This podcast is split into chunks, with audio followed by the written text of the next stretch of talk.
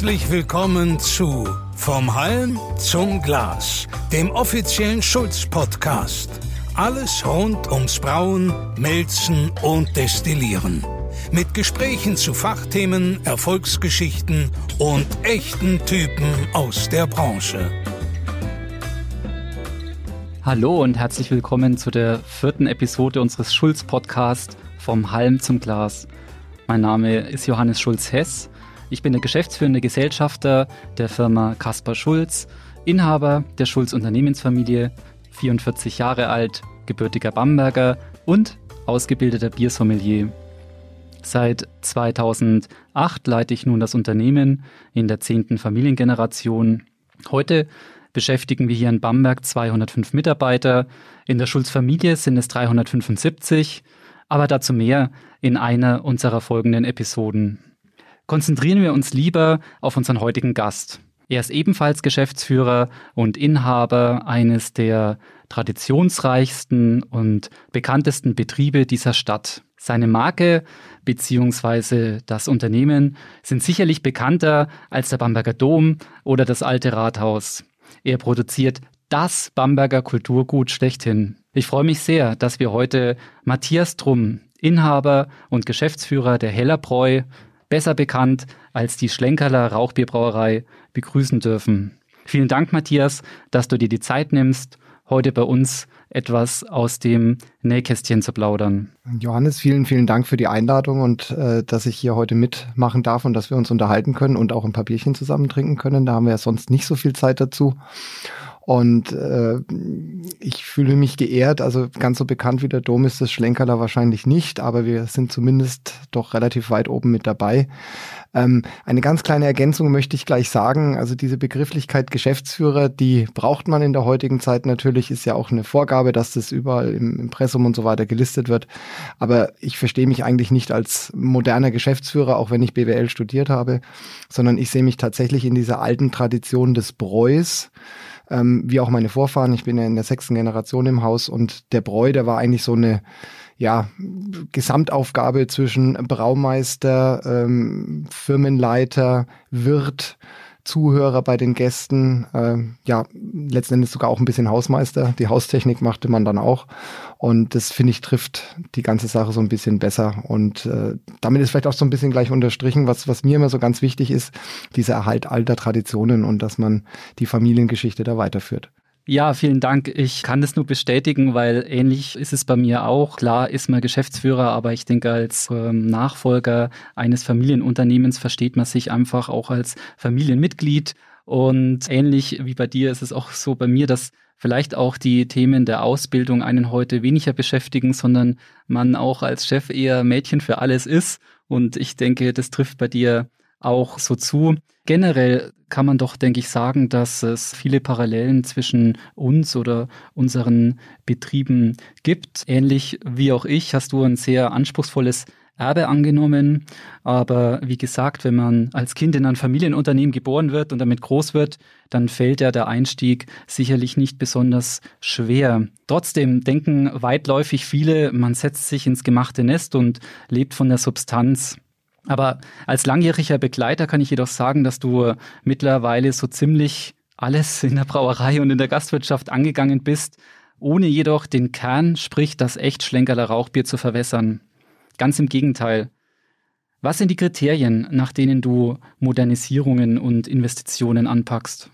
Ja, also an, an oberster Stelle bei einer Modernisierung steht tatsächlich immer der traditionelle Hintergrund. Also du kannst ja technisch heute wahnsinnig viel machen. Ähm, man, man kann mit äh, irgendwelchen künstlichen Techniken arbeiten, künstliche Aromen, die häufig verwendet werden. Äh, du kannst automatisieren bis zum allerletzten. Ähm, aber irgendwann geht dann so ein bisschen dieser handwerkliche Charakter natürlich verloren. Und äh, das, das Credo für mich bei jeder Investition ist immer, ob es den den wahren Kern, die äh, ja das echte, das heißt ja echt Schlenkerler Rauchbier, das echte am Schlenkerler in irgendeiner Form verletzt. Und ähm, natürlich spielt Kosteneffizienz auch eine Rolle heute. Ähm, Qualität ist natürlich ganz wichtig. Also wenn man heute noch mit den alten Holzlagerfässern arbeiten würde, dann hätte man halt eine Haltbarkeit vom Bier von irgendwie zwei, drei Wochen, was also bedeuten würde, äh, kein Verkauf in Supermärkten und sicherlich kein Export. Man würde sich also massiv einschränken. Und ein saures Bier ist ja jetzt auch nicht das, was äh, in Deutschland der Konsument gerne hätte. In Belgien sieht es vielleicht anders aus. Ähm, in, insofern äh, muss man schon immer gucken, was bringt die Investition oder die neue Technik für die Qualität, für die Effizienz. Es darf aber eben nicht den wahren Kern ähm, des Schlenkerlers verändern. Ganz einfaches Beispiel, ähm, das war sicherlich eine der ersten äh, modernen Geschichten, die bei uns gekommen ist. Ähm, bis in die 30er, 40er Jahre hat man das Bier mit der Pferdekutsche ausgefahren und dann wurde natürlich auf einen LKW umgestellt. Und ähm, der LKW, der verändert also weder die Produktion noch den Geschmack des Bieres. Insofern ähm, hat man da also nichts kaputt gemacht. Und so zieht sich das eigentlich in allen Bereichen durch. Und deswegen sind wir eigentlich auch sehr froh, dass wir euch als Partner haben. Ähm, Kaspar Schulz, ihr habt ja auch eine vielhundertjährige Geschichte, ähm, beginnend als Kupferschmiede. Ähm, unsere Sudkessel sind ja noch aus Kupfer von, von euch vor fast 100 Jahren hergestellt. Und es ist heute gar nicht so einfach, dass man ähm, da die entsprechenden Fachleute und Maschinenbauer bekommt, die einem auch mal die eine oder andere historische Sonderwunschstellung anfertigen. Ähm, da ist, das ist einfach genial bei euch, das Know-how, das da ist. Und äh, ich denke, es kommt nicht von ungefähr, dass ähm, zwei so alte Betriebe an einem Ort zusammengeblieben sind, weil man sich da gegenseitig einfach ein Stück weit auch geholfen hat. Vision, Mission, Werte. Matthias, auf eurer Internetseite findet man ja das Zitat, Tradition ist die Weitergabe des Feuers und nicht die Anbetung der Asche. Wie darf man das in Bezug auf das Schlenkerler verstehen? Beim Schlenkerler trifft dieses Zitat eigentlich in einem sehr wörtlichen Sinne zu. Also gemeint ist natürlich ganz grundsätzlich, dass wenn man alte Traditionen bewahren will, man nicht nur diese leere Hülle aufheben darf, also das, was sozusagen optisch davon übrig bleibt und im Kern dann irgendwie modern produzieren oder äh, sonstige ähm, Abwandlungen vorzunehmen. Ähm, bezogen auf das Schlenkerler, wir sind ja nicht nur eine Brauerei, sondern auch eine Melzerei und wir stellen unser Malz, äh, das Rauchmalz noch in dem traditionellen Verfahren her, will heißen mit einem offenen Holzfeuer. Und deswegen stimmt dieses Zitat in einem sehr wörtlichen Sinne bei uns. Die Flamme in der Schlenkerler Melzerei brennt nach wie vor, so wie sie das schon seit Jahrhunderten getan hat. Ja, ich denke, auf das Thema Rauchmalz, da kommen wir später auch nochmal zu sprechen. Was ich vielleicht auch ähm, ergänzen darf, ich denke auch in Bezug auf die Investitionen, die bei euch getätigt werden. Und wenn ich das jetzt aus meiner Beobachtung auch heraus beschreiben kann, dann äh, geht es ja auch immer darum, dass nicht kurzfristig investiert wird, sondern auch über Generationen gedacht wird und eben natürlich auch nicht, ja, das kurzfristige Ziel verfolgt wird, sondern eben, wie es halt auch das Zitat eben beschreibt, auch langfristig gedacht wird. Ja, nun glaube ich, dass die meisten unserer Zuhörer zwar den berühmten Schlenkerler Ausschank in der Dominikanerstraße im Bamberger Sandgebiet kennen, nicht jedoch die Braustätte am Stephansberg. Dort hatte die Firma Schulz ja in den letzten Jahren das Vergnügen, so jeden letzten Winkel in den Felsenkellern mit individuellen Tanks zu bestücken. Die Füllerei ist auf engstem Raum eingepfercht. Es gibt kaum einen Brauereihof für die Logistik. Wegen der Anlieferung hast du sicherlich ganz häufig Ärger mit den Anwohnern. Warum tust du dir das an und baust beispielsweise nicht eine viel effizientere Brauerei auf der grünen Wiese? Also aus menschlicher Sicht wäre mir der Weg einfach zu weit. Ich hätte keine Lust, immer auf die grüne Wiese mit dem Fahrrad oder Auto zu fahren. Es ist einfach schön, dass ich nur von der Gaststätte die fünf Minuten hochlaufen muss. Ähm, das ist aber natürlich nicht der Hauptgrund. Der Hauptgrund ist auch hier wieder ähm, der Traditionserhalt. Also die Brauerei war früher in der Dominikanerstraße, wo man heute eben den Brauereiausschank nach wie vor hat. Ähm, die Lagerung des Bieres hat aber nie in der Dominikanerstraße stattgefunden. Es gab früher keine künstliche Kühlung, deswegen mussten die Bierbrauer ähm, ihr Bier in den äh, Felsenkellern reifen und lagern lassen, wo es also eine natürliche Kälte gab, die man zusätzlich mit Eis noch stabilisiert hat. Und beim Schlenkerler war das eben am oberen Stephansberg gewesen. Und äh, diese Felsenkeller nutzen wir dort noch heute. Und äh, es war, denke ich, eine wegweisende Entscheidung von ähm, meinem Urgroßvater und äh, seinem Vorgänger auch, meinem Urgroßvater, ähm, als die äh, künstliche Kühlung im Jahr 1872 erfunden wurde und danach also viele Brauereien begonnen haben, an ihren Braustätten neue äh, Bierlagervorrichtungen ein, äh, einzurichten und dann eben ihre Felsenkeller stillgelegt haben, wurde bei uns genau der umgekehrte Weg begangen. Also man hat auf die vorhandenen Felsenkeller in das Gebäude, was da eben vorhanden war, nach und nach das ganze Brauerei-Equipment reingebracht, ein Sudhaus neu gebaut, äh, Gärkeller und, und was man eben alles so braucht. Irgendwann die Flaschenfüllerei. Auch die Melzerei zog um, die früher in der Dominikanerstraße war. Und das war, als das vor 150 Jahren begonnen wurde, eine absolut wegweisende Entscheidung, weil das damals eigentlich Stadtrandlage war. Ja? Also was man heute als die grüne Wiese bezeichnen würde, war damals eben diese Marschrichtung. Ähm, inzwischen ist die Stadt weitergewachsen und wir haben ein Wohngebiet außenrum, wir haben eine, ein Gymnasium nebenan, ähm, was gerade die Anliefersituation und, und Geruchs- und Geräuschbelästigungen natürlich ähm, etwas problematischer gestalten als draußen auf der grünen Wiese. Aber ähm, der Großteil der Produktion find, befindet sich ja unterirdisch. Und ähm, wenn man das jetzt wegnehmen würde und würde in irgendein neutrales Industriegebäude gehen, dann würde man eben vom Kern des Schlenkerler was wegnehmen. Ähm, geschmacklich würde man es vermutlich nur am Rande bemerken, aber allein die ähm, diese, diese ganzen Hintergründe, die da drin stecken, wenn man eine Brauereiführung macht, wenn man äh, selber über sein eigenes Produkt nachdenkt und wenn man über diesen Wahrheitsgehalt des Produktes nachdenkt, ähm, dann würde das auf der grünen Wiese einfach nicht passen und stimmig sein. Und ähm, du hast die Langfristigkeit von Entscheidungen angesprochen. Ähm, ich glaube, das kommt heute in ganz vielen Bereichen viel zu kurz. Also ich erinnere mich an mein BWL-Studium, wo es immer geheißen hat, Amortisationszeit musst du rechnen, unter drei Jahren brauchst du gar nicht anfangen und so weiter und so fort. Da, da steht also immer das Monetäre im Vordergrund. Und ähm, ist ja ganz schlimm bei Aktienunternehmen, die hier irgendwie quartalsmäßig ihre Zahlen vorlegen müssen und wenn da mal der Gewinn nicht passt, dann bricht der Kurs ein und so weiter und so fort. Ähm, ich glaube, das ist zu kurzfristig gedacht. Wenn du heute auf die grüne Wiese gehst, kannst du bestimmt super effizient produzieren. Du sparst vielleicht so und so viel Euro am Hektoliter. Aber was ist denn in der nächsten und in der übernächsten Generation? Kannst du dich mit so einem Industriebetrieb, der auf der grünen Wiese steht, überhaupt identifizieren? Was machen denn deine Kinder und sagen, na, das ist ein Industriebetrieb wie jeder andere, da kann ja auch irgendeinen anderen Job machen. Es geht ja auch um diese emotionale Bindung der Familie, aber auch des Konsumenten. Und wenn du wenn wir heute äh, bei einer Brauereiführung oder auch einfach nur beim Vorbeilaufen, wenn die Leute auf die Bierkeller, Spezikeller, Wilde Rose Keller daneben laufen, wenn die davor stehen und dieses alte Gemäuer sehen und dann realisieren, was passiert denn da alles unten in den Kellern, dann, dann hast du sofort eine emotionale Bindung. Und ähm, ich denke, gerade bei so einem traditionellen Produkt ähm, wie dem Rauchbier ist die Emotion ganz, ganz entscheidend, weil rational kannst du das ja nicht bis zum Ende durch äh, äh, definieren. Da kannst du auf der Grünwiese viel, viel billiger und, und effizienter herstellen. Und wir werden das tatsächlich auch noch auf die Spitze treiben, weil du jetzt eben äh, über die Investitionen gesprochen hast. Ähm, wir haben äh, ein bisschen Platz gewonnen in den letzten Jahren. Wir hatten die Gelegenheit, das Nebengebäude zuzukaufen, wo wir jetzt äh, sozusagen unseren äh, Bürotrakt drin haben.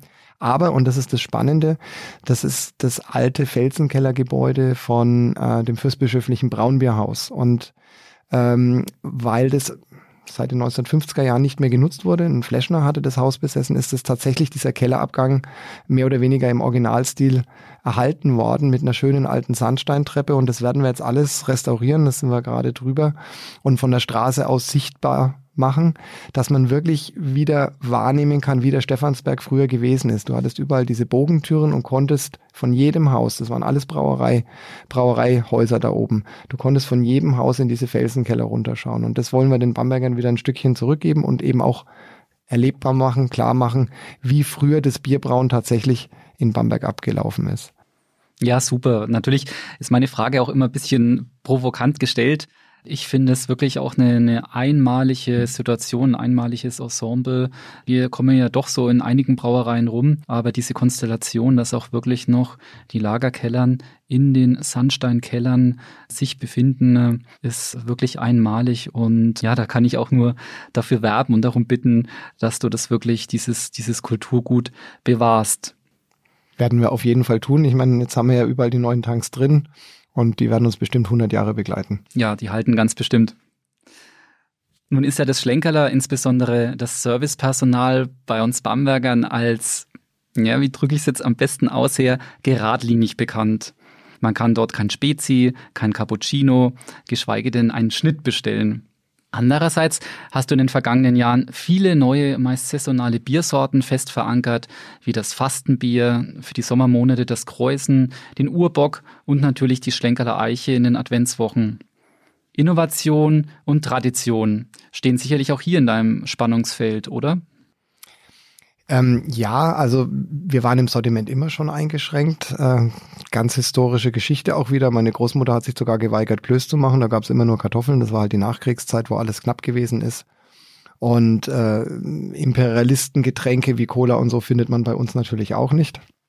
Da sind wir also ganz bewusst traditionell, wohl wissend, ähm, dass man da den einen oder anderen Konsumenten sicherlich auch mit verprellt, die einfach andere Erwartungen haben.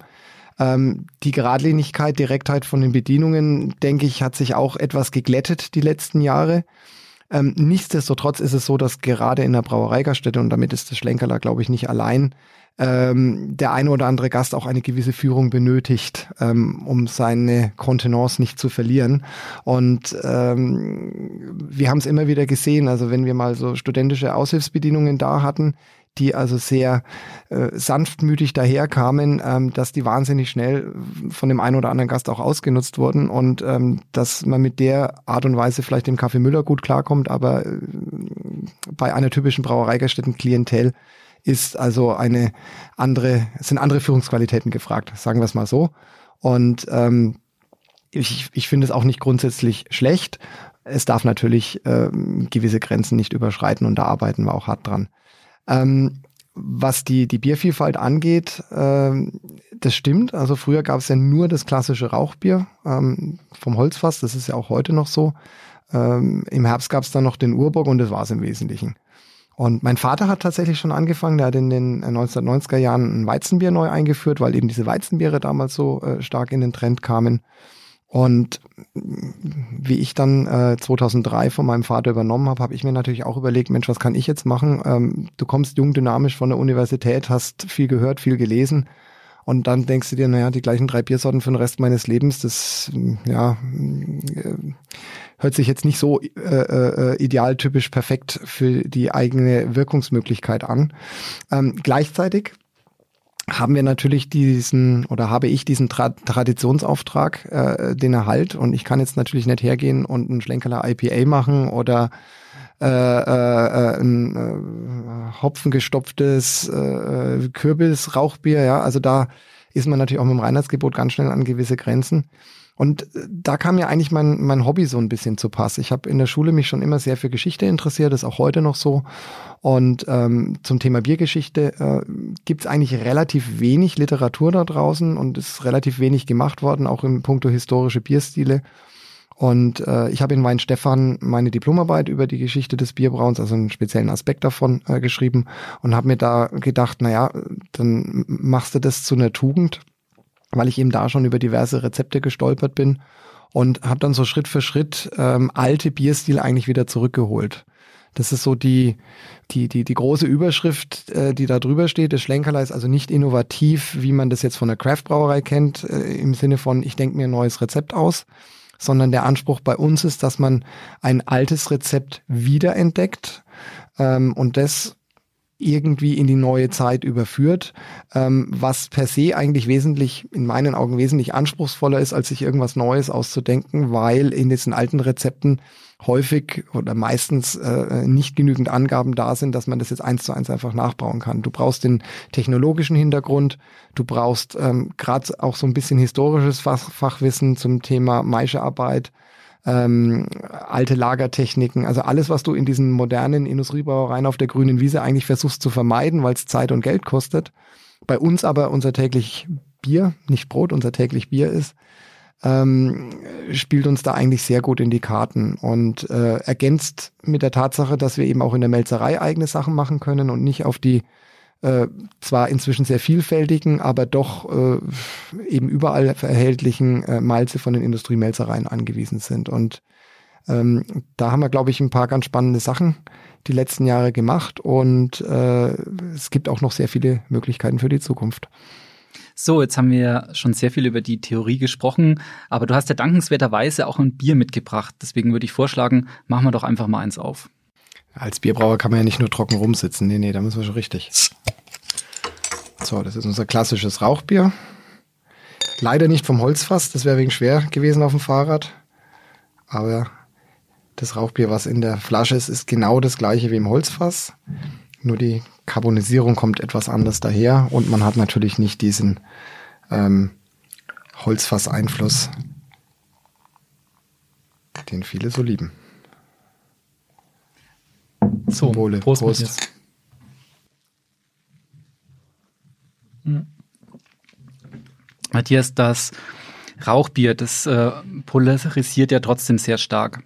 Es gibt natürlich ganz, ganz viele Fans, die lieben dieses Bier, aber es gibt natürlich auch manche, die sagen, oh, das schmeckt ja voll nach Schinken. Kratzt diese Diskrepanz an deiner Berufsehre?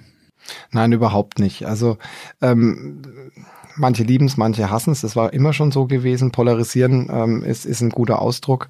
Äh, ich sehe mich dabei in keinster Weise irgendwie angegriffen, weil es ist ja nicht so, dass jetzt bei uns handwerklich was schiefgegangen wäre und, und deswegen schmeckt es manchen nicht ähm, sondern es ist einfach ähm, die, dieser Charakter, den das Bier hat. Ein Kollege von mir aus, aus Düsseldorf von der Ürige Brauerei, der hat immer gesagt, sein Bier hat Ecken und Kanten. Und äh, das ist was, was denke ich fürs Schlenkerler auch wirklich sehr, äh, sehr deutlich äh, gilt und, und äh, irgendwo auch spricht. Weil was ist denn das Schlimmste heutzutage im, im geschmacklichen Bereich? Das sind doch eigentlich diese Einheitsgeschmäcker, die man in, in, in ganz vielen Produkten hat. Also sowohl bei den großen äh, äh Industriebieren als auch in, in vielen anderen Bereichen Marken, alles schmeckt gleich, du, du, du merkst keinen Unterschied mehr, weil alles eben auf, auf Massentauglichkeit getrimmt ist. Und das hat beim Schlenkerler ja nie eine Rolle gespielt und spielt auch heute keine Rolle. Ähm, es, es ist ein absolutes Liebhaberprodukt. Jeder, der es getrunken hat, wird sich dran erinnern, entweder im Guten oder im Negativen. Aber es ist eben ein, ein Geschmackserlebnis, kann man eigentlich sagen. Und äh, Raucharomen sind generell Sachen, die ein bisschen, äh, ja, äh, auf geteilte Meinung stoßen. Also ob das jetzt ein geräucherter Käse, ein geräuchertes Fleisch ist, äh, geräucherter Schinken, das sagt ja auch nicht jedem zu. Äh, es ist aber eben einfach die die äh, diese Besonderheit und äh, ich bin da ganz entspannt. Solange das keiner beleidigt und irgendwie von Aschenbecher auslecken spricht oder dergleichen mehr, bin ich da ganz, ganz locker. Wobei ich nur sagen kann, also ich schmecke keine Ecken und Kanten. Ich finde es wirklich extrem ausgewogen, rund und natürlich vollmundig. Und äh, ja, deswegen trinke ich gleich den nächsten Schluck. Prost. Wenn ich das gewusst hätte. Ja, ich denke, die meisten unserer Zuhörer kennen äh, die Story eures Hausnamens Schlenkerler gar nicht. Die Brauerei hieß ja nicht schon immer so. Vielleicht erzählst du kurz, wie dieser Name und die heutige Marke entstanden ist. Ja, also ganz ursprünglich war es die Brauerei zum Blauen Löwen. Das war im 15. Jahrhundert. Ähm, ab dem 17. Jahrhundert findet sich dann der heute noch vorhandene äh, äh gewerbliche Name Brauerei Heller oder Hellerbräu. Und der Name Schlenkerler, der geht also zurück auf meinen Ur-Urgroßvater. Ähm, der hat der Legende nach einen schlenkernden Gang gehabt. Warum das so war, wissen wir nicht genau. Also entweder hatte er in der Brauerei einen Unfall oder ähm, die Brauereipferde sind auf seinen Fuß getreten oder vielleicht hat er auch zu viel Rauchbier getrunken. Ähm, auf jeden Fall schlenkerte er beim Gehen und hat der Legende nach eben Avengler mit die Oberarm geschlenkert, wie, wie die Bamberger das sagen. Und ähm, die Stammgäste haben ihm dann eigentlich diesen Spottnamen der Schlenkerler gegeben. Also das war auf die Person gemünzt. Und äh, man sagte dann eben, man geht zum Schlenkerler und meinte die Person. Und mit der Zeit äh, wurde das also synonym für die äh, Brauereigaststätte, für die Brauerei und äh, irgendwann eben auch mal für das Bier. Und ähm, heute im Internet überall findet man das unter dem Namen Schlenkerler. Ist eigentlich ziemlich witzig, wenn man denkt, äh, wie viel Geld manche Startups heute ausgeben an irgendwelche Beratungsagenturen, um sich einen, einen coolen Namen einfallen zu lassen, der dann auch äh, einen gewissen Wiedererkennungswert hat. Und bei uns ist das wirklich so durch Zufall passiert gab vor Jahren mal die Situation, da kam ein Gast unten in, äh, ins Lokal und äh, ein Amerikaner und gibt mir seine Visitenkarte von The Schlenker Enterprises und er wollte also irgendwie wissen, ob er mit uns vielleicht verwandt wäre oder ob da Hintergründe wären. Also finde ich eigentlich auch eine, äh, einen ganz netten Hintergrund. Und äh, ja, der Name ist heute ein Stück weit tatsächlich auch Programm. Ähm, wir hatten ja schon drüber gesprochen, dass der Geschmack vom Rauchbier so ein bisschen polarisiert. Und es gibt ja dieses alte Bamberger Sprichwort, dass erst das dritte Seidler so richtig schmeckt. Und ähm, nach dem dritten Seidler kann es eben auch passieren, dass man selber ein bisschen schlenkert. Genau, wenn ich das vielleicht für unsere Zuhörer ergänzen darf. Die Betonung liegt auf bisschen, weil in Franken, ja, oder in Bamberg die Endung la, die steht ja eigentlich nur für ein bisschen. Man sagt ja auch das Hörnla und nicht das Hörnle, wie manche das auch äh, fälschlicherweise sagen. Ja, Kommen wir, du hast jetzt schon gerade die Steilvorlage gebracht mit der Visitenkarte von Schlenker Enterprise. Ja, in der USA oder auch anderswo auf dieser Welt kann es gut passieren, dass man in einem Supermarkt mit einer gut sortierten Bioswahl eben auch auf ein Schlenkerler trifft. Wenn man jetzt die, auch die Bamberger Brille mal abnimmt, dann zählt das Schlenkerler sicherlich zu einem der bekanntesten Biere in Deutschland oder sogar weltweit. Wie wichtig ist für dich der Export? Das ist eigentlich eine, eine zweiteilige Antwort. Also die äh, erste, was vielleicht das Offensichtliche ist, wo die meisten dran denken, ist jetzt mal der ökonomische Hintergrund. Ähm, da hat der Export für uns hm, keine überragende Bedeutung. Also äh, es ist ein schönes Zusatzgeschäft, so kann man es einfach mal sagen. Aber es ist jetzt nicht so, dass wir da irgendwie darauf angewiesen sind, wie jetzt manche belgische Brauerei, die irgendwie 90 Prozent Exportanteil hat oder auch äh, andere Brauereien hier in der Region, die sich äh, mit, mit 70, 80 Prozent Exportanteil Marktanteil im Markt bewegen. Das ist bei uns also äh, definitiv nicht so. Es ist aber ein sehr schönes Geschäft. Der Unterschied im internationalen Geschäft ist einfach der, dass es da wahnsinnig viele äh, äh Liebhaber gibt, die äh, einen unheimlichen Aufwand auf sich nehmen, um an ihr Fanprodukt ranzukommen. Ja, also hier in, in, in Bamberg ist der Schlenkerler, so wie auch die anderen Brauereien, eigentlich eine Selbstverständlichkeit. Und der Bamberger kommt und der genießt es und das ist auch alles wunderbar. Aber es ist eben selbstverständlich, weil du es immer hast.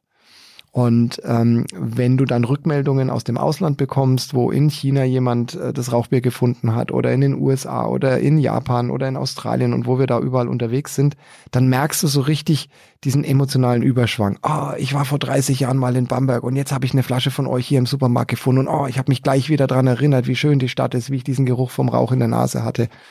Und das ist einfach ein, ein ähm, für einen handwerklichen Hersteller einfach eine sehr äh, angenehme Art und Weise, wie du Rückmeldungen bekommst, weil du wirklich merkst, dass du den Leuten was Besonderes gibst.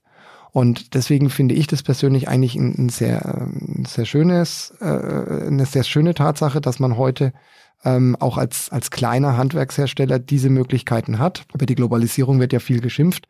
Aber ich denke, solche Sachen werden da immer gerne vergessen, dass äh, das wirklich auch Möglichkeiten sind. Und äh, Internet, soziale Medien und so weiter trägt da alles mit dazu bei, weil du eben diese Rückmeldungen von den Leuten bekommst. Und ich denke, ähm, ich meine, andere bezeichnen sich immer gerne als die Botschafter von Bamberg in den verschiedensten Bereichen. Ich hoffe einfach, dass wir da auch so ein bisschen einen Beitrag leisten können, dass wir den Namen der Bierstadt Bamberg über die Grenzen hinaus so ein bisschen bekannt machen können.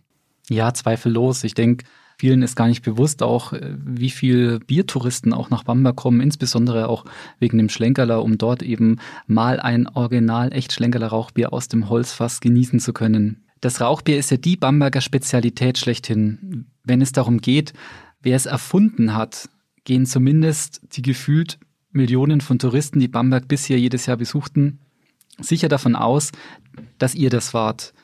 In Wirklichkeit haben es deine Vorfahren nicht erfunden, sondern schlichtweg über Jahrhunderte bewahrt. Erzähl doch unseren Zuhörern mal etwas über die Geschichte des Rauchbiers. Ja, also wenn man noch vor 20, 30 Jahren eine Stadtführung in Bamberg gemacht hat, dann hat man immer die Geschichte erzählt bekommen, dass irgendwann im Mittelalter unsere Brauerei abgebrannt wäre und äh, das Malz also aus Versehen geräuchert wurde. Und weil äh, der Bierbrauer sich also nicht leisten konnte, sein verdorbenes äh, Malz äh, wegzuschmeißen, hat ein Bier draus gebraut und äh, komisch wie die Bamberger waren, hat es ihn auch noch geschmeckt und also ab da hat man dann immer so gebraut.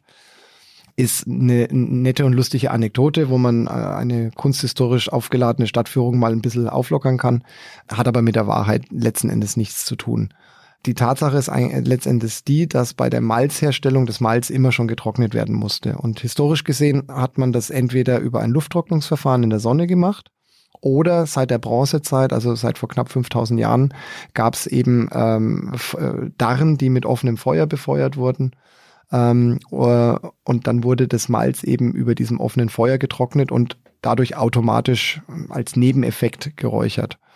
Da gibt's Ausgrabungsstätten hier aus Deutschland aus dem fünften Jahrhundert äh, vor Christi Geburt, wo man tatsächlich auch geröstete äh, Malzkörner und, und Gerstenkörner findet. Also das ist äh, hinreichend belegt, dass das tatsächlich so gewesen ist. Ähm, dieses Verfahren blieb eigentlich erhalten bis ins 17. Jahrhundert hinein und ähm, bis in England ähm, in der ersten Hälfte des 17. Jahrhunderts ein Sir Nicholas Halls eine Erfindung machte, wie er den Rauch an der Darre zunächst mal herausfiltern kann. Hintergrund war der gewesen, Die Engländer waren abhängig von äh, Holzlieferungen ähm, über die Holländer. Die hatten also selber nicht mehr genug Holz, wahrscheinlich wegen Schiffsbau und Kolonialisierung. Und dieses Holz hat einfach wahnsinnig viel Geld gekostet. Vor allem, weil du, um ein gutes Malz herzustellen, immer ein hochwertiges Hartholz brauchst. Du kannst nicht irgendein Gestrüpp oder was nehmen.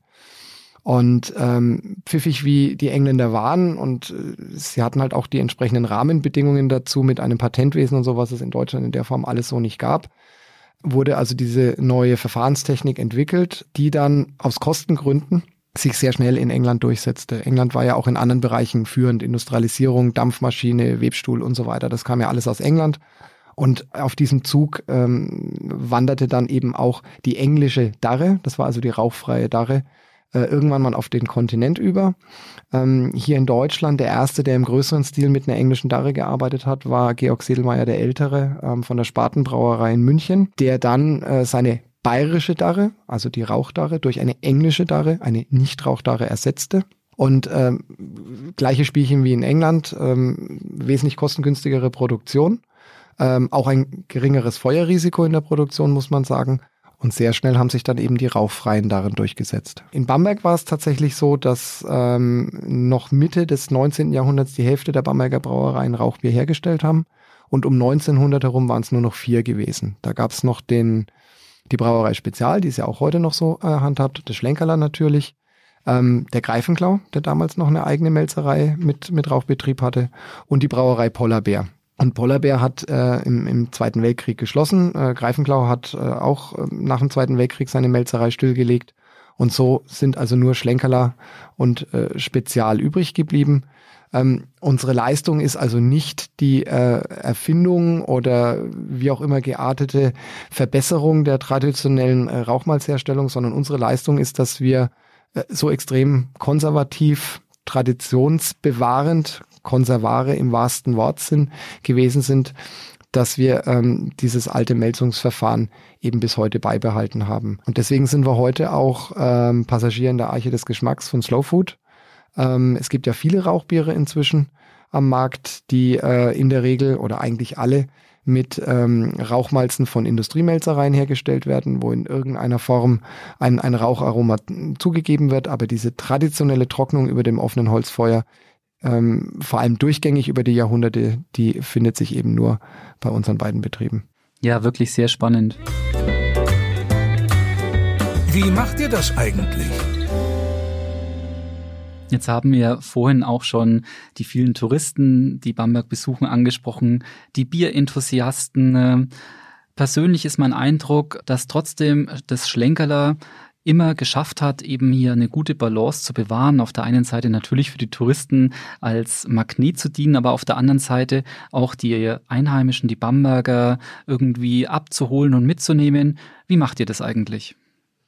Ja, auch da steht letztendlich wieder die Tradition im Hintergrund. Äh, Tourismus ist äh, ein gutes Geschäft, muss man ganz klar sagen. Ähm, die kommen zu Zeiten, wo der Bamberger noch arbeitet. Ne? Da machst du äh, tatsächlich einfach einen Zusatzumsatz.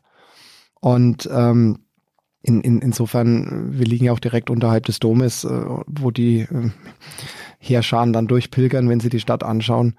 Ähm, gleichwohl sind mir die Bamberger mindestens genauso wichtig wie die Touristen, weil das ja der Kern ist, den das Schlenkerler ausmacht. Ähm, die Stammgäste, die Leute, die regelmäßig zu uns kommen. Und ähm, da ist es mir ganz wichtig, dass wir uns die eben halten über eine entsprechende Qualität, also nicht nur beim Bier, da ist es sowieso selbstverständlich, aber eben auch beim Essen, da bemühen wir uns sehr. Äh, wir arbeiten bei uns noch ausschließlich mit frischer Küche, also keine Fertigware und dergleichen, was in vielen anderen Betrieben ja heute üblich ist. Ähm, auch mit entsprechend personellem Aufwand natürlich dahinter. Aber last but not least äh, auch irgendwo die Preispolitik. Also man kennt es ja in vielen Orten, wenn man selber mal in den Urlaub fährt, äh, äh der ty typische Touristennepp, wo man dann äh, sehr teure Preise für vielleicht sogar noch gute Produkte hat, aber letzten Endes äh, so, dass äh, die Einheimischen sagen, naja, das kriegen wir woanders günstiger. Ähm, das ist uns eigentlich sehr wichtig, dass wir auch da in einem Preisniveau sind, äh, dass es für die Bamberger in Ordnung ist und der Gradmesser in Bamberg ist ja immer der Seidlerpreis vom Bier. Ähm, da bewegen wir uns also genau auf dem gleichen Level wie die, die anderen äh, Bamberger Brauereien, mal Zehner darauf oder so.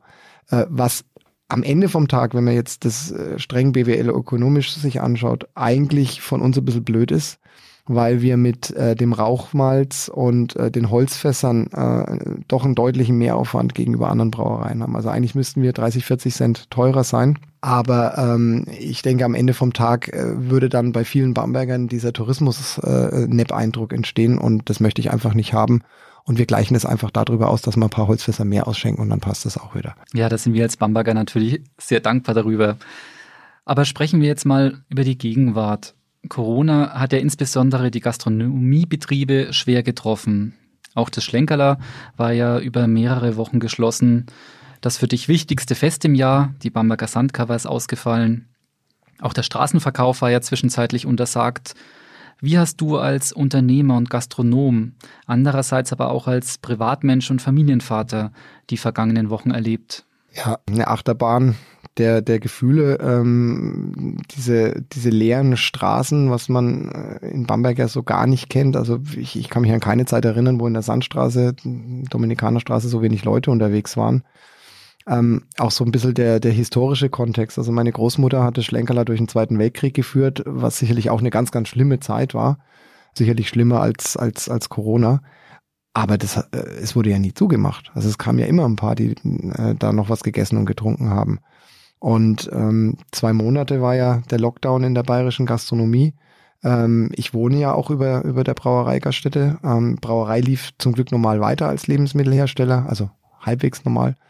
Und wenn du dann jeden Abend ähm, durch das leere Lokal gehst, äh, das ist schon ganz, ganz, ganz seltsam, weil du genau weißt, sowas hat's nie gegeben und ähm, aus jetziger Sicht weiß man ja nicht, ob es vielleicht sogar nochmal in dieser Form in, irgend, in irgendeiner Weise kommt und wenn es nur vorübergehend ist. Meine Kinder fanden es klasse, ein riesen Spielplatz mit einem Haufen Verstecken und also wir haben uns da äh, gut austoben können. Also auf der privaten Ebene war das alles in Ordnung. Wir hatten auch im familiären Umfeld mit, mit Corona zum Glück keinerlei Schwierigkeiten. Aber ähm, so vom, vom diese, diese bedrückende Stimmung, das war schon, schon irgendwie sehr, sehr seltsam. Und es ist ja nicht vorbei. Also Bockernstich, äh, die zweite wichtige Sache für uns eigentlich aus äh, äh, Bierabsatzsicht, die wird heuer natürlich auch nicht stattfinden, ähm, weil dieser Stehausschank, wie man ihn da traditionell macht, das, das geht natürlich nicht, das ist vollkommen klar. Ähm, das gleiche ja bei den anderen Bamberger Brauereien. Und ähm, es ist schon ein bisschen ungewisser Ausblick jetzt über das nächste halbe Jahr. Ich, ich mache mir jetzt keine Sorgen um uns von der ökonomischen Seite. Ähm, wie wir es ja schon mal angesprochen haben, da ist ja einfach dieser Langfristgedanke bei uns dahinter und jetzt nicht irgendwie kurzfristige Gewinnmaximierung, ähm, die äh, über irgendwelche riskanten Investitionen oder so erzielt wird, sondern ähm, wir sind da sehr gut aufgestellt und es gehört auch alles selber. Also wir müssen jetzt nicht irgendwo äh, fremde Objekte mit anmieten, was ja bei vielen anderen Gastronomen der Fall ist, dass die eigentlich nur zur Pacht irgendwo drin sitzen. Also der Schlenkerler wird es sicherlich überleben, genauso wie es äh, den 30-jährigen Krieg, die Pest und äh, zwei Weltkriege überlebt hat. Dann werden, schaffen wir Corona auch. Aber diese, diese Stimmungslage ist schon schon was Neues, also für mich jetzt auch persönlich. Auch jetzt, wo wieder offen ist, ähm, die, die Art und Weise, wie, wie Leute sich benehmen, also viele sind ja sehr verständlich mit Masken und allem, aber dann gibt's halt immer auch wieder äh, welche, die sich dann aufregen und sagen, ne, ich trage doch da jetzt keine Maske, äh, vergessend, dass wir da keine Wahl haben, sondern dass wir ja äh, letzten Endes die Vorgaben von der Regierung bekommen. Ähm, für die Bedienungen ist es natürlich, oder überhaupt für die Mitarbeiter ist es natürlich anstrengend, mit diesen Masken zu arbeiten. Und äh, ja, man wünscht sich wirklich, dass das bald vorbei ist und äh, dass Impfung, Heilmittel, was auch immer, eine Kombination aus beidem da ist, dass man wieder mal halbwegs normal weiterdenken und arbeiten kann. Ja, ich denke, das wünschen wir uns alle, dass es irgendwo wieder eine gewisse Normalität einsetzen wird. Und ähm, ja, du hattest ja gerade von den leeren Straßen, also von der Dominikanerstraße vor deinem Lokal gesprochen. Für mich persönlich ist eines ähm, der Top-Highlights unserer schönen Stadt eben ein Stehbier vor dem Schlenkerler. Falls ich mit meiner Familie mal am Samstagmittag in die Stadt gehen sollte, bekommen die Kinder meist ein Eis, das sie dann mit mir eben vorm Schlenkerler schlecken müssen, damit ich auch auf meine Kosten komme. Nachdem ich jedoch nicht der Einzige bin, der diese Tradition nachgeht, hast du immer wieder Ärger auch mit der Situation vor deinem Lokal. Wie gehst du mit dieser andauernden Kritik um und seit wann gibt es eigentlich diesen Kult um das Stehbier? Die Frage müsste richtigerweise lauten, seit wann gibt es den Kult wieder? Ähm, es gibt ja diese alten äh, ja, Chroniken oder Aufzeichnungen. Mein, mein Onkel hat auch ein bisschen Tagebuch geführt. Also in den 30er Jahren war das schon mal relativ üblich, dass man sich äh, sein, sein Bier im Krug geholt hat und dann eben auch vor den Brauereigaststätten stand. Ob das jetzt genau in der Menge wie heute war, weiß ich natürlich nicht. Aber grundsätzlich gab es das. Und dann ist es natürlich irgendwann nach dem Krieg eingeschlafen, weil man sich ja viel leichter im Supermarkt versorgen konnte und das zu Hause trinken konnte. Und äh, seit das Rauchverbot äh, gekommen ist und vor allem die Sandstraße verkehrsberuhigt wurde, dass man also tatsächlich äh, da draußen sich hinstellen kann, ohne dass permanent Autos kommen, hat es wieder sehr stark aufgelebt. Ich äh, denke, es ist auch ein Trend unserer Zeit. Also wenn man in andere Städte guckt, nach Würzburg auf der Mainbrücke, wo die Leute sich dann also mit ihrem Wein, äh, mit dem Weinshoppen versammeln, ähm, es hat einfach äh, dieses mediterrane Feeling äh, Einzug gehalten in Deutschland, dass die Leute gerne draußen sind, äh, sich aufhalten und äh, da mit Freunden zusammen was trinken, sich unterhalten. Und da ist vorm Schlenkerler sicherlich einer der Hotspots in, in, in Bamberg, neben der unteren Brücke und vielleicht noch zwei, drei anderen. Und ähm, da gab es immer schon Diskussionen, ja, Thema Rettungsgasse, kommen da äh, Rettungsfahrzeuge durch, kommt die Feuerwehr durch ähm, was aber teilweise in den Medien ziemlich hochgekocht wurde in der Vergangenheit, äh, auch weil ein, zwei Anwohner aus welchen Gründen auch immer da den anderen den Spaß nicht gönnen wollten. Das hatten wir die letzten Jahre dann eigentlich ganz, ganz gut in den Griff bekommen mit, mit Sicherheitspersonal und so weiter. Ja, und jetzt kam Corona. Ja, und auf einmal sollten die Leute da Abstand halten, was natürlich völlig äh, utopisch ist, äh, dass das so, wie es auf dem Papier vorgesehen ist, am, am Schluss funktioniert. Natürlich stellen sich die Leute in Grüppchen zusammen. Aber äh, je nachdem, wer da hingeguckt hat, hat sich wieder jemand aufgeregt und dann war das natürlich schon ein schwieriges Thema, zumal die Leute sich ja nicht nur im Schlenkerler das Bier holen, sondern inzwischen in allen Gaststätten, die dort sind, oder es gleich von zu Hause mitbringen. Und ähm, entsprechend äh, gab es dann irgendwann nur noch die Lösung, dass man halt in den starken Zeiten, Freitag und Samstagabend, da mit einem städtischen Verbot gearbeitet hat, was ich immer unterstützt habe und auch gut finde. Äh, andere Kollegen in Bamberg sind da ja anders vorgegangen. Da gab es ja dann auch Rechtsstreitigkeiten und dergleichen mehr. Auch da muss ich wieder sagen, ähm, letzten Endes, das Stehbier tut außerhalb von Corona niemanden weh. Ähm, ja, es ist trubelig, ja, es ist viel los, aber wer seine totale Ruhe haben will, der darf halt nicht in der Bamberger Innenstadt wohnen. Ähm, und es macht irgendwo den Flair aus. Und äh, ich hoffe wirklich sehr, sehr, dass Corona da bald rum ist, dass man da wieder zu seinem normalen Prozedere äh, zurückgehen kann. Im Moment ist es ja so, tagsüber und äh, an, an den Wochentagen ist es kein Problem. Also da hat man normal sein Stehbier. Das sind ja dann auch nicht so viele Leute. Das funktioniert alles wunderbar. Und Freitag und Samstagabend sind halt diese zwei Kernzeiten, wo da äh, einfach eingegriffen wird, weil da zu viele Leute gekommen sind. Aber ich denke, nach Corona wird es wieder zu seiner ähm, alten Schönheit zurückkehren. Ja, hoffen wir es. Willibecher oder Sommelierglas? Ja, was mich total fasziniert, ist, dass man äh, die Schlenkerler Eiche im Advent selbst im Straßenverkauf für das Sterbier in einem Pokalglas bekommt. Aber was ist dein Favorit? Willibecher oder Sommelierglas? Das hängt vom Bier ab. Also beim, beim, beim klassischen Schlenkerler Rauchbier kann man das aus dem Sommelierglas trinken, ja. Aber ähm, das finde ich ein bisschen eigentlich ein bisschen zu etepetete. Ja, also da, da, da ist der, der ganz traditionelle Willibecher, finde ich, ist da voll ausreichend, weil das Bier selber so dominant und intensiv im Geschmack ist, dass du dieses äh, Tete-a-Tete außenrum eigentlich nicht unbedingt brauchst. Bei der Eiche mit diesen viel subtileren Aromen finde ich äh, das Sommelierglas wirklich genial, weil äh, die viel mehr atmen kann und, und, und diese, diese Gerüche dann viel besser rauskommen. Grundsätzlich für mich persönlich, Steinkrüge sind gar nicht so mein Ding, trinke ich ungern draus. Äh, zum einen siehst du das Bier nicht und ähm, zum anderen allein diese, diese Haptik von diesem dicken äh, Krug im Mund ist nicht so ganz mein Fall. Also gerne immer Glas, notfalls Glas Krug, im Zweifelsfall glaube ich der Willi Becher. Ja, jetzt haben wir schon ein äh, paar Mal über die Schlenkerler Eiche gesprochen. Es ist ja noch kein Advent, aber trotzdem hast du uns ja schon eine mitgebracht. Ich würde vorschlagen, probieren wir sie doch einfach.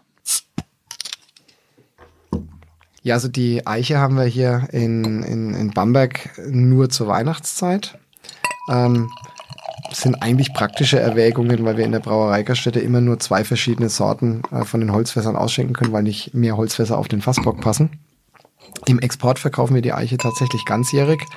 Einfach deswegen, ähm, es hat sowieso ein Jahr MHD und ähm, viele Leute lassen sich sehr lang Zeit und wenn es dann sowieso das ganze Jahr im Supermarkt im Regal steht, dann kann man es auch ganzjährig verkaufen. Und das ist eben jetzt hier eine Exportabfüllung, ist genau das gleiche Bier, nur ein anderes Etikett. Ja, Wahnsinn. Also dann Wohle. Prost, Matthias. Prost. Ja, sensationell. Matthias, du wirst es ja sicherlich schon mitbekommen haben, dass einen Steinwurf von dir entfernt eine weitere Brauerei und somit dann die dritte im Sandgebiet entstehen wird. Das Ahörnler, also die ehemalige Brauerei Einhorn, dürfen wir im kommenden Jahr mit einer neuen Schulzbrauerei ausstatten. Nachdem in Bamberg in den letzten Jahrzehnten einige Brauereien verschwunden sind, erleben wir aktuell die gegenläufige Entwicklung mit dann 15 Braustätten im Stadtgebiet. Macht dir diese Entwicklung Sorge oder hilft dieses Biermecker, was Bamberg zweifellos ist, auch deiner Entwicklung? Also ich sehe es so mit, ein bisschen mit gemischten Gefühlen. Ähm, du hast jetzt das Ahörnler angesprochen, war mir noch nicht bekannt, dass das jetzt so weit gereift ist. Also in, im Gespräch ist es ja schon länger. Sternler hat ja vor kurzem eine, eine Brauerei neu aufgemacht, ähm, die ich grundsätzlich gut finde, weil die sich sehr bemühen und eben auch äh, gut ausgebildete Brauer da drin haben. Was es daneben ja noch gibt, gibt's, sind diese diversen Trittbrettfahrer, die äh, als Bamberger Bier vermarkten und eigentlich gar keine Bamberger Biere sind und noch nicht mal eine Brauerei haben, sondern als Gypsy-Brauer nur irgendwo in, in, in, im Lohnbrauverfahren brauen lassen. Insofern, ähm, wenn das ein qualitativ hochwertig handwerkliches hergestelltes Bier ist, dann ist es in meinen Augen jetzt kein Problem. Wobei natürlich immer ein Unterschied zwischen einem Betrieb sein sollte, der das seit Jahrhunderten macht und jemand, der neu anfängt. Ähm, wenn aber nur versucht wird, hier vom Namen von Bamberg, vor allem vom Biernamen von Bamberg zu profitieren, um ein Geschäft zu machen, dann bin ich da sehr kritisch. Schnellfragerunde. Ja, wie immer in unseren Podcast-Folgen haben wir eine sogenannte Schnellfragerunde eingebaut. Du kennst das ja. Ich ne-, nenne dir zwei Begriffe und du sagst ganz spontan deinen Favoriten. Buche oder Eiche? Eiche. Ist einfach ähm, der weichere und rundere Geschmack. Okay. Dann veganer Hackfleischtopf. Also so steht es zumindest in eurer Wochenkarte. Oder Bierhaxe. Hm, würde ich schon sagen, die Bierhaxe. Traditionell. Das ist auch schon äh, die nächste Frage. Tradition oder Innovation? Auf jeden Fall Tradition. Bier auf der Straße oder in der Wirtschaft? Das kommt auf den Tag drauf an. Ähm, Habe ich keinen eindeutigen Favoriten. Viel entscheidender ist eigentlich Bier mit wem. Wenn die netteren Leute auf der Straße sind, dann gerne da. Absolut. Und äh, die letzte Frage, da haben wir auch schon äh, jetzt öfters darüber gesprochen. Holzfass oder Keck? Auf jeden Fall Holzfass. Keckfass, ähm, diese Fremd-CO2, nee, verändert den Geschmack. Holzfass, definitiv. Da möchte ich auch noch mal kurz einhaken, weil ich das auch total faszinierend finde. Ich sehe häufig eure Fasstransporter eben mit frischen Holzfässern in die Dominikanerstraße fahren. Ihr zapft ja nach wie vor bayerisch eben aus dem Holzfass. Verflugen dich dafür deine Mitarbeiter nicht manchmal? Ähm, zumindest nicht, wenn ich daneben stehe, sagen wir es mal so. Aber Begeisterungsstürme sind es sicherlich nicht. Ähm, so ein Holzfass wiegt ja mal 80, 90 Kilo und äh, von Hochheben über Transport, da steckt schon viel dahinter. Wir sind auch am Überlegen, äh, ob und was wir da vereinfachen können. Äh, aber am Ende vom Tag geht's einfach auch hier um den Geschmack und um die Tradition. Und es wäre natürlich viel einfacher, hier mit einem Tankwagen zu arbeiten und es umzupumpen, so wie es ja die meisten anderen Brauereien heutzutage machen. Aber das kommt, äh, solange ich im Schlenker da was zu sagen habe, definitiv nicht in Frage. Ja, jetzt haben wir vorhin auch schon über die Situation im Frühjahr mit Corona gesprochen. Und äh, genau in dieser Zeit, also eben im Lockdown, hast du uns ja überrascht mit einer neuen Marke, mit einem völlig neuen Bier, mit einem sehr schicken Auftritt, mit coolen Etiketten, mit eigenen Kästen und was eben sonst alles dazugehört. Das Heinzlein gibt es ja als helles und als dunkles Bier, beides alkoholarm mit weniger als ein Prozent Alkohol und extrem kalorienarm. Ja, man könnte meinen, dass hier eine Marketingagentur einen echt guten Job geleistet hat. Aber in Wirklichkeit war es anders, oder? Also eine Marketingagentur hat einen guten Job geleistet, aber ähm, das Entscheidende ist natürlich das Produkt dahinter. Wir haben das auch nicht äh, auf alle Schnelle jetzt in der Corona-Zeit aus dem Arm geschüttelt, sondern das ist ein Projekt, was sich wirklich über Jahre hingezogen hat. Ich bin sowohl in alten Familienunterlagen als auch äh, in, in, in anderen Unterlagen zum Bamberger Bier ähm, auf diesen alten Heinzlein Braustil gestoßen. Und ähm, das, wie du es schon gesagt hast, ein alkoholarmes ähm, auch kalorienarm, wobei das damals sicherlich keine Rolle gespielt hat. Ein alkoholarmes Bier, was also die Leute, die schwer arbeiten mussten, äh, tagsüber getrunken haben als Durstlöscher. Und es war aber auch ein Bier für Kinder, deswegen eben dieser Lein-Name hinten dran, also für den kleinen Heinz, ähm, als, als Kinderbier sozusagen. Und wir haben letztes Jahr schon ähm, damit begonnen, das bei uns auch in der Brauereigaststätte in der Rauchbiervariante, das Schlenkerler Hansler auszuschenken. Einfach weil wir in der Gaststätte viel Nachfrage nach irgendwas mit wenig Alkohol hatten für, von den Leuten, die noch eine Stadtführung hinter haben oder ähm, mit dem Auto fahren müssen, dergleichen mehr. Und äh, alkoholfreies Bier mit dieser modernen Herstellungsmethode vereinbart sich eben mit dem, mit dem historischen wieder nicht, weil du musst ja pasteurisieren oder entalkoholisieren, was historisch ja nicht möglich war. Und äh, deswegen fand ich das einfach so spannend, dass äh, schon vor 200, 300 Jahren die Leute in Bamberg hier ähm, eigentlich ein, ein Bier geschaffen haben, was in die heutige moderne Zeit total perfekt reinpasst. Und ähm, es war dann eben die Überlegung, nachdem wir mit der rauchigen Variante angefangen hatten, was ja irgendwo selbsterklärend war, ob äh, da nicht eigentlich Potenzial für mehr dahinter ist. Und wir haben dann mal ein bisschen experimentiert, haben das ohne Rauchmalz gemacht. Ähm, unser helles Lager wird ja auch äh, ohne Rauchmalz hergestellt und äh, waren sofort begeistert von dem Geschmacksaroma, was da rauskommt. Ähm, relativ vollmundig gemessen an dem Alkoholgehalt, sehr erfrischend. Ähm, diese, diese Hopfennoten, die dieses alte Brauverfahren hervorbringt und wirklich der perfekte Durstlöscher für jeden, dem äh, diese süß-mastigen äh, Aromen von den alkoholfreien eigentlich äh, ja ein bisschen auf die Nerven gehen inzwischen, weil die sind ja fast alle irgendwo gleich. Und dann war also das Produkt soweit fertig, ja, und äh, ich war mir sicher, jawohl, das möchte ich eigentlich auf den Markt bringen, aber dann hatten wir ein ganz großes Problem. Ähm, in dem Moment, wo Schlenkerler irgendwas Neues macht, sagt jeder, naja, noch ein Rauchbier. Weil Schlenkerler ist Rauchbierbrauerei. So was machst du jetzt? Du kannst ja nicht unter dem Namen Schlenkerler ein Nichtrauchbier auf einmal herausbringen. Das, das passt einfach nicht zusammen. Ja, das wäre wie wenn äh, Porsche auf einmal einen LKW herstellen würde. Das ist ja, das ist, äh, das, das passt nicht zusammen. Und dann haben wir lang überlegt und äh, über einen Freund bin ich tatsächlich an äh, eine Marketingfirma rangekommen, ähm, wo wir da auch uns viele Gedanken gemacht haben. Und die Quintessenz war im Prinzip die, das muss eigentlich eine Sache sein, die völlig separat und unabhängig von Schlenkerler läuft.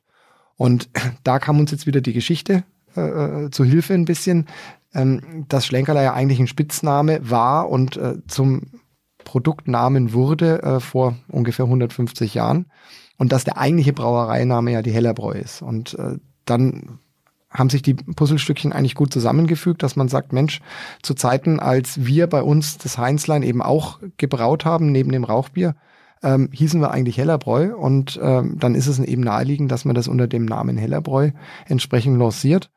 Und ähm, damit eben auch jedem klar ist, dass es mit Schlenkerler nichts zu tun hat, ähm, eigene Etikettenauftritt, ganz andere Aufmachung, eigene Webseite, eigene Kästen und völlig getrennt von Schlenkerler. Wobei es trotzdem noch so ist, also vom Heinzlein gibt es ja ein helles und ein dunkles. Und es gibt also immer wieder Leute, die beim Dunklen meinen, äh, Raucharomen herauszuschmecken obwohl überhaupt kein Rauchmalz und auch keine äh, rauchige Hefe oder was auch immer da drin ist, ähm, sondern nur ein bisschen Röstaromen von eben einem Röstmalz. Ja, also wir hatten ja schon, bevor wir hier mit dem Podcast begonnen haben, die erste Flasche aufgemacht und äh, es ist wirklich extrem erfrischend. Ich kann das auch nur aus dem Selbstversuch äh, wiedergeben, wenn ich äh, mal vom Joggen nach Hause komme, dann trinke ich als erstes vielleicht kein Wasser, sondern mache mir tatsächlich ein äh, helles Heinzlein auf ich finde es wirklich super und ich denke, dass du auch hier das perfekt geschafft hast, äh, Tradition und Innovation zu vereinen. Du hattest ja schon kurz auch über die Herstellung gesprochen. Möchtest du uns da noch ein bisschen was verraten? Also die genauen Details vom Heinzlein, die möchte ich eigentlich gerne für mich behalten, weil da steckt relativ viel Recherche drin und äh, beim Rauchbier gibt's heute relativ viel Trittbrettfahrer und das würde ich beim Heinzlein also gerne vermeiden. Ähm, nur so viel sei gesagt. Also man braucht eine äh, traditionelle Sudanlage.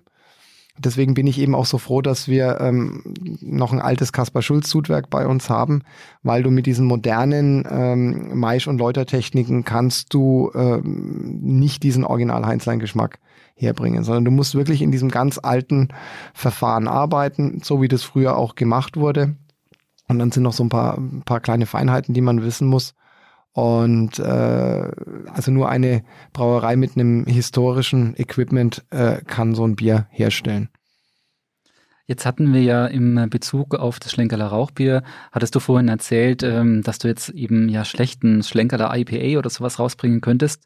Was äh, hast du jetzt für das Heinzlein in der Hand? Gibt es hier noch weitere Sorten, mit denen wir rechnen können? Also beim Heinzlein kann man natürlich ganz viel machen, weil das Brauverfahren kann man auf sehr viele verschiedene Braustile anwenden. Und ähm, in dieser, äh, also dieses Brauverfahren war in Bamberg früher üblich und jede Brauerei hat so ein Niedrigalkoholbier eben hergestellt. Und die Brauereien hatten da sicherlich unterschiedliche Rezepturen. Und das können wir natürlich äh, in, entsprechend auch nachempfinden. Ähm, man kann tatsächlich, das ist jetzt was, was ich bei Schlenkerler wieder nie machen würde, aber beim Heinzlein kann man auch sehr gut Mischgetränke machen äh, ein Heinzlein Radler oder Grapefruit oder was auch immer. Ähm, äh, neulich hat mir einer ein Bild geschickt von einem Männer-Hugo, wo er also ein Heinzlein äh, zu einem Hugo gemischt hat mit, äh, was ist Holundersaft ist das, glaube ich, ne? Und ähm, also da gibt's ganz, ganz viele Möglichkeiten. Und das ist eigentlich das Schöne am Heinzlein. Es ist äh, auch wieder ein historisches Produkt, aber es ist ähm, viel hipper und äh, äh, trendiger, als dass das Schlenkerler äh, jemals sein wird oder sein kann. Und deswegen kann man da ganz, ganz viele spannende Sachen machen.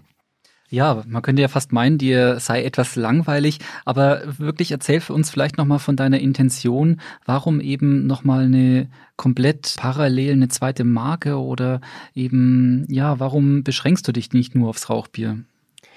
Langeweile ist es sicherlich nicht, äh, aber ich, ich finde eben schon, ähm, dass man da ein bisschen vielschichtiger sein kann. Und äh, Schlenkerler ist natürlich uns, unser Kern und der wird auch immer der, äh, der Kern bleiben. Aber wenn man nebenbei mal was anderes machen kann, warum denn eigentlich nicht? Und ähm, Corona hat da jetzt keine Rolle gespielt. Das Projekt ist eigentlich viel länger äh, schon vorbereitet worden. Die Abläufe haben sich ein bisschen geändert. Aber ähm, ich, ich finde es einfach spannend, dass man da sozusagen in, in, in mehreren Feldern arbeiten kann. Und jetzt rein aus der ökonomischen Seite hat es natürlich auch Vorteile, wenn man ein paar verschiedene Standbeine hat. Und äh, da gibt's noch viele Ideen für die Zukunft. Ja, wir sind gespannt und das ist auch die Überleitung zu meiner nächsten Frage. Am Ende unseres Podcasts möchte ich eben auch nochmal auf deine Zukunftspläne zu sprechen kommen. Schließlich sind wir beide ja noch jung Allerdings sind die Möglichkeiten ja am Stephansberg, du hast ja erzählt davon, ja, allein äh, platzmäßig doch relativ begrenzt. Wo möchtest du in zehn Jahren mit Schlenkerler und jetzt eben der neuen Marke Heinzland stehen? Und was hast du denn sonst noch so alles vor? Also ich habe keine expansiven Gedanken, dass ich jetzt den Betrieb irgendwie deutlich vergrößern will oder, oder gar noch einen zweiten Betrieb aufmachen will, was ich eine separate Heinzlein-Brauerei auf der grünen Wiese, weil man das äh, von der Menge irgendwie machen könnte. Ähm, mir geht's da, glaube ich, auch wirklich um den langfristigen Erhalt. Die Brauerei, so wie sie jetzt ist, optimal auslasten, perfekte Qualität. Ich habe äh, vorhin schon erzählt von diesem äh, ja, Zugang zu den alten Felsenkellern, Thema Brauereiführungen wird in Zukunft, denke ich, eine größere Rolle spielen bei uns. Das Schlenkerler, äh, die Brauereigaststätte in der Dominikanerstraße unten, da kannst du sowieso nicht, nicht groß was verändern. Ja, da tust du mal hier und da Küche modernisieren oder so. Aber ich glaube, wir werden im Wesentlichen in, in, in zehn Jahren dastehen, wo wir auch heute sind, ähm, mit keinen grundlegenden Veränderungen, weil das würde dem Wesen des Schlenkerler, denke ich, widersprechen. Ähm, wenn man sich alte Postkarten anschaut ähm, vom, äh, von der Dominikanerklause oder vom alten Lokal von um 1900, da hängt jedes Bild genau an der gleichen Stelle, wo es auch heute noch hängt. Und ich denke, das ist meine große Aufgabe, gerade in der heutigen Zeit, wo es ja viele Brennpunkte gibt, äh, Stichwort behördliche Vorgaben und so weiter, dass man äh, durch diese Zeit sicher durchkommt und die nächste Generation wird dann ihre Herausforderungen haben. Ja, ich wünsche dir eben auch für die nächsten Jahre, Jahrzehnte viel Erfolg. Ich hoffe, dass wir dich weiterhin begleiten dürfen in deiner Entwicklung. Als Bamberger kann ich nur sagen, bin ich froh, wenn eben diese Kultur, wenn diese Historie bewahrt wird. Ja, du hast uns noch ein weiteres Bier mitgebracht. Ich denke, das ist doch der perfekte Abschluss, die Krönung von unserem spannenden Gespräch. Und zwar ist es auch eine Eiche, allerdings eine ganz besondere. Ja, das ist die Jahrgangseiche. Ähm, die Grundidee dazu ist mir so vor 15 Jahren gekommen. Ähm, ist auch wieder was Historisches, äh, was es woanders eben schon gibt oder gegeben hat. Ähm, in England wurde schon im 19. Jahrhundert damit begonnen, Biere über längere Zeit einzulagern, um denen eine äh, Möglichkeit der Reifung zu geben, so wie man das eben auch von Champagner kennt. Teilweise über viele Jahre hinweg. Und wir haben in 2010 angefangen, die Eiche zunächst einzulagern. Inzwischen machen wir es auch mit unseren anderen Bockbieren, also mit dem Fastenbier und mit dem Urbock. Und ähm, ich habe heute eine äh, Eiche von 2014 mitgebracht. Die lag also jetzt seit sechs Jahren in den Felsenkellern bei ungefähr acht Grad Celsius. Und ähm, das ist so ein bisschen wie äh, äh auch beim Balsamico, wo man sozusagen immer eine weitere Veredelung des Getränkes hat. Die Hefe arbeitet immer weiter. Und da kommt am Schluss wirklich ein komplett anderes Geschmacksaroma heraus, als man am Anfang von der normalen Eiche kennt. Und schönes Goldskepseler haben wir drauf, damit der Kronkorken nicht rostet in den Felsenkellern. Ja, ich denke, da sind jetzt unsere Zuhörer bestimmt ganz neidisch. Wir haben nämlich eben noch die Eiche von 2020 jetzt gerade im Glas und können jetzt parallel die Eiche von 2014 verkosten. Ich bin jetzt mal ganz gespannt. Prost. Wohl. Die Jahrgangseiche ist unfiltriert.